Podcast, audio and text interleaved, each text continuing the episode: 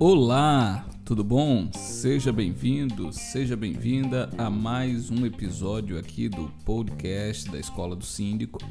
E nós estamos, na verdade, dando continuidade à análise do artigo 1348 do Código Civil.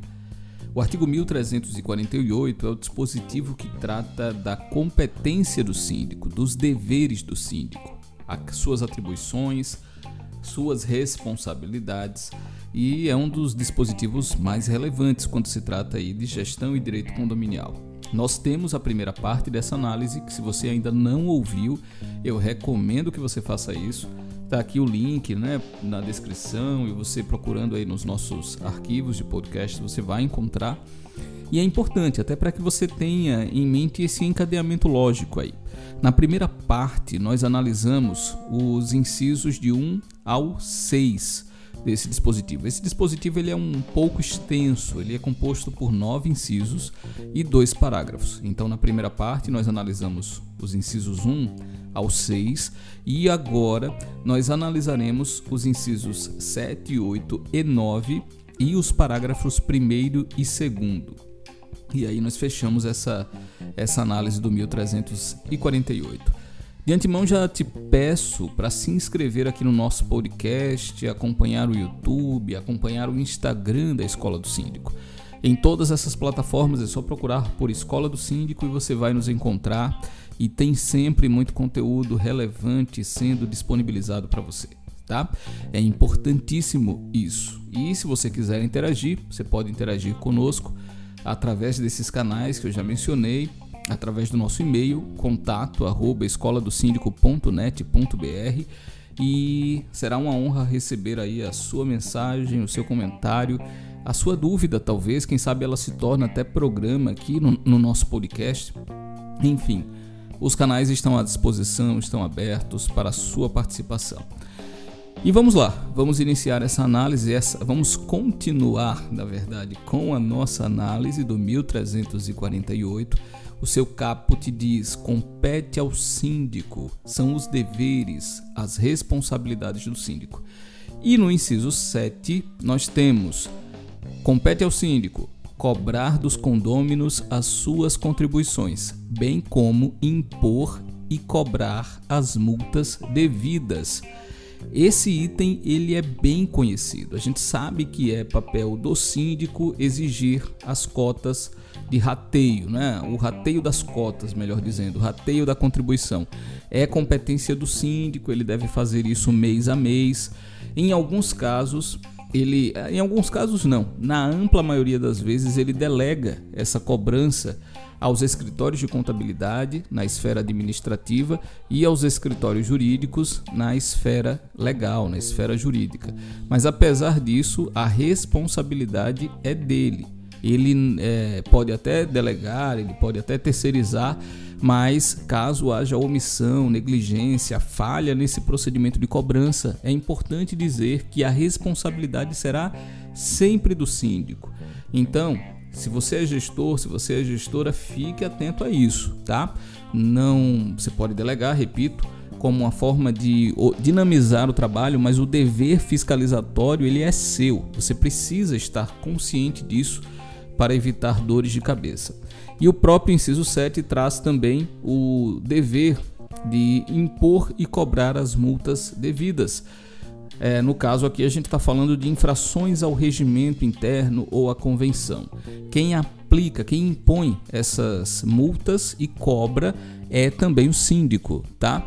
Aí não é objeto da nossa análise hoje, mas a gente sabe que quando se trata de infração regimental ou convencional, é importante sempre oferecer é, o, o, direito ao recurso, né, ao condômino infrator perante o conselho, perante a assembleia.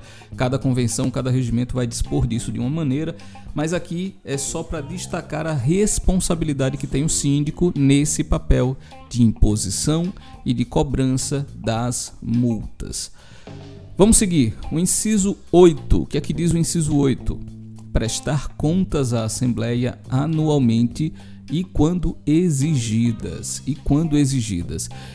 essa competência é mais conhecida também, é mais trabalhada. A gente sabe que é dever do síndico prestar contas à Assembleia. O que eu quero destacar aqui é a periodicidade com que essa prestação de contas deve ocorrer. O Código Civil deixa claro que essa prestação se dará anualmente. E qual é o ponto aqui relevante? Nós sabemos que em alguns casos o mandato do síndico pode ser de até dois anos. Até dois anos. Então, é, o síndico pode pensar: ah, eu vou prestar contas da minha gestão ao final do meu mandato apenas. E não é assim.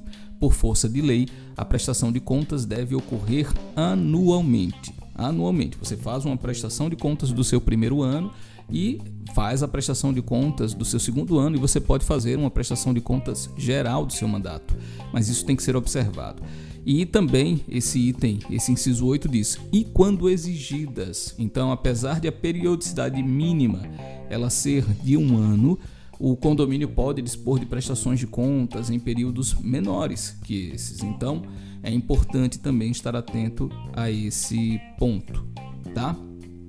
Vamos seguir com a análise do inciso 9, que diz: Compete ao síndico realizar o seguro da edificação. O seguro da edificação. É, o contrato de seguro, gente, ele é o único contrato que está previsto taxativamente na legislação. Se você observar, isso é bem interessante, dada a relevância dele. É, nós temos um outro dispositivo aqui que a gente deve trabalhar em breve, mas que trata do seguro da edificação, que é obrigatório, é necessário. Então, é competência do síndico realizar esse seguro e o síndico que não o faz também está sujeito a, a penalidades, está sujeito a sanções previstas em convenção, né, por omissão, por negligência e previstas até pela própria lei, tá? Eu quero só destacar um outro ponto aqui. Não é só fazer o seguro. Ele fala em realizar o seguro, mas é importante que o condomínio possua todo um sistema documental organizado, licenças em dia, documentação organizada, porque em caso de sinistro, essa documentação precisa estar regular para que haja a cobertura, né? A cobertura em, em razão daquele sinistro. Então é importante que o condomínio tenha esse acervo documental as licenças em dia. Isso é compliance, não é, gente? Isso é conformidade. Então é, é fundamental estar atento a isso também. Esses são os nove incisos. Como eu já falei, temos a parte 1 desse podcast tratando do 1348. E aí eu recomendo que você vá lá, dê uma acompanhada também, certo? E nós vamos tratar agora dos dois parágrafos. Temos o parágrafo primeiro que diz: Poderá a Assembleia investir outra pessoa em lugar do síndico em poderes de representação. Aqui nós estamos falando basicamente de maneira bem simplificada da figura do preposto. Imagine, a gente sabe que é dever do síndico representar ativa e passivamente o condomínio, em juízo ou fora dele. Isso a gente viu no inciso 2 desse mesmo artigo.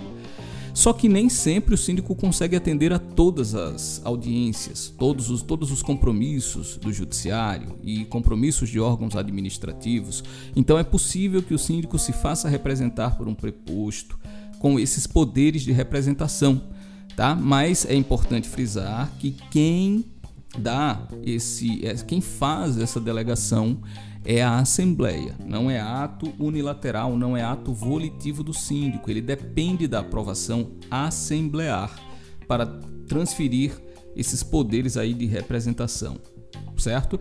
E o parágrafo segundo que diz: o síndico pode transferir a outrem total ou parcialmente os poderes de representação ou as funções administrativas mediante aprovação em assembleia, salvo disposição em contrário da convenção. Esse ponto aqui pode até se assimilar, é, se assemelhar ao, ao anterior, né? mas tem uma diferença aqui. Quando a gente fala desse parágrafo segundo, nós estamos falando da transferência das funções administrativas. É aí onde entram os escritórios de contabilidade, as administradoras, até mesmo os síndicos profissionais podem entrar aqui nessa figura também, que é essa possibilidade de transferência a um terceiro de todas as funções administrativas e dos poderes de representação que a gente já viu ali no, no dispositivo anterior. Só que, mais uma vez, mais uma vez, é... aliás, aqui você precisa de uma salvo disposição em contrário da convenção. Né? Você precisa de uma é, previsão convencional. Isso tem que estar disposto na correção para que você consiga fazer. Se tiver negativa, se a convenção vedar essa possibilidade, isso tem que ser observado, tá? Isso fica claro aqui pela leitura do 1348. Então é isso, gente. Com isso, nós vamos fechando a análise desse dispositivo que eu repito, é um dos mais relevantes quando se trata de condomínio. Porque se a gente sabe que o síndico é a figura central na gestão condominial, esse dispositivo trata exatamente da competência do síndico, dos seus deveres perante a coletividade e perante é, a comunidade como um todo, né? a comunidade externa ao condomínio também. Tá? Espero que você tenha curtido esse podcast, esse episódio aqui de análise legal, mas tem muito mais coisa chegando aqui pela escola. Nós vamos ter dicas de gestão, nós teremos é, participação de outras pessoas também. Você pode auxiliar esse programa, esse conteúdo, indicando temas do seu interesse pautas para que a gente possa trabalhar. Nesse primeiro momento, nós faremos uma análise dos dispositivos legais mais significativos, mas isso vai seguir aí. É, a gente vai ampliar cada vez mais esse alcance para que você tenha a melhor experiência possível. Então é isso. Eu quero agradecer o seu tempo, quero agradecer a sua interação e até o nosso próximo encontro. Valeu!